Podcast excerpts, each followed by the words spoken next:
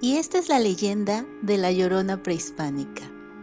Se dice que antes de la conquista, del arribo de los españoles a la Gran Tenochtitlan, se observaron diversas señales que anunciaban una gran catástrofe, el cambio de un mundo.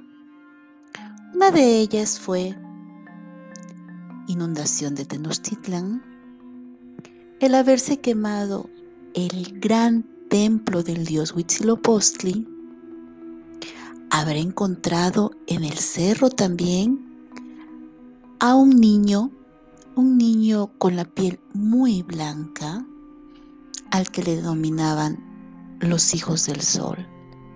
Pero otra de las señales importantes fue en algunas noches de luna llena. Se escuchaba una mujer que iba llorando, iba gritando y andaba diciendo, ay mis hijos, ya nos vamos. Y a veces decía, hijos míos, ¿a dónde los llevaré? Se dice que era la personificación de la diosa Cihuacóatl, como la mujer que llora en un contexto catastrófico donde las familias sufren la separación a causa de guerras. Una vez que Moctezuma se enteró de esta historia, dijo que si la encontraran, tenían que preguntarle por qué lloraba y por qué gemía. Nadie le supo dar respuesta. Pero esa mujer lloraba porque iban a perecer sus hijos los aztecas a manos del invasor español.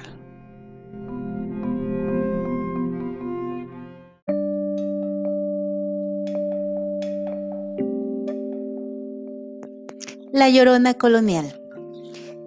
Después de la conquista de los españoles, en una hermosa casa de los azulejos de los condes de Orizaba, en la calle Madero, en la Ciudad de México, vivía una hermosa joven española.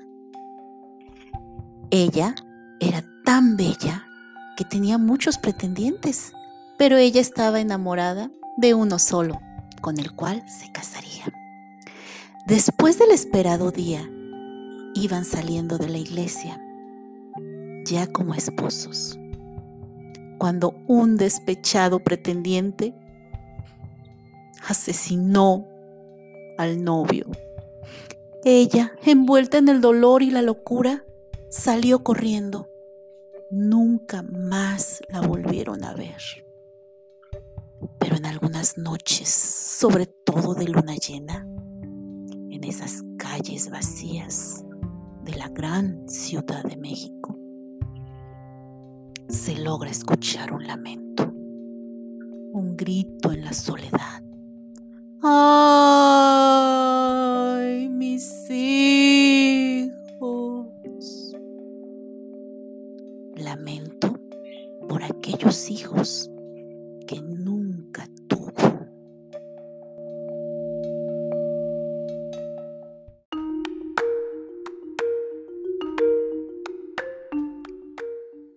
La Llorona contemporánea.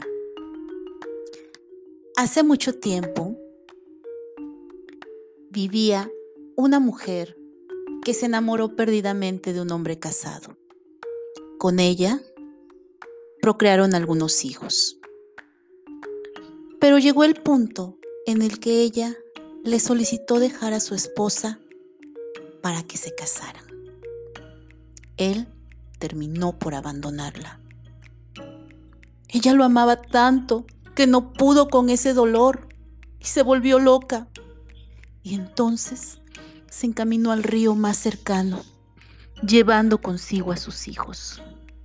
Y ahí acabó con sus vidas. Ahogó a sus pequeños y también murió ella.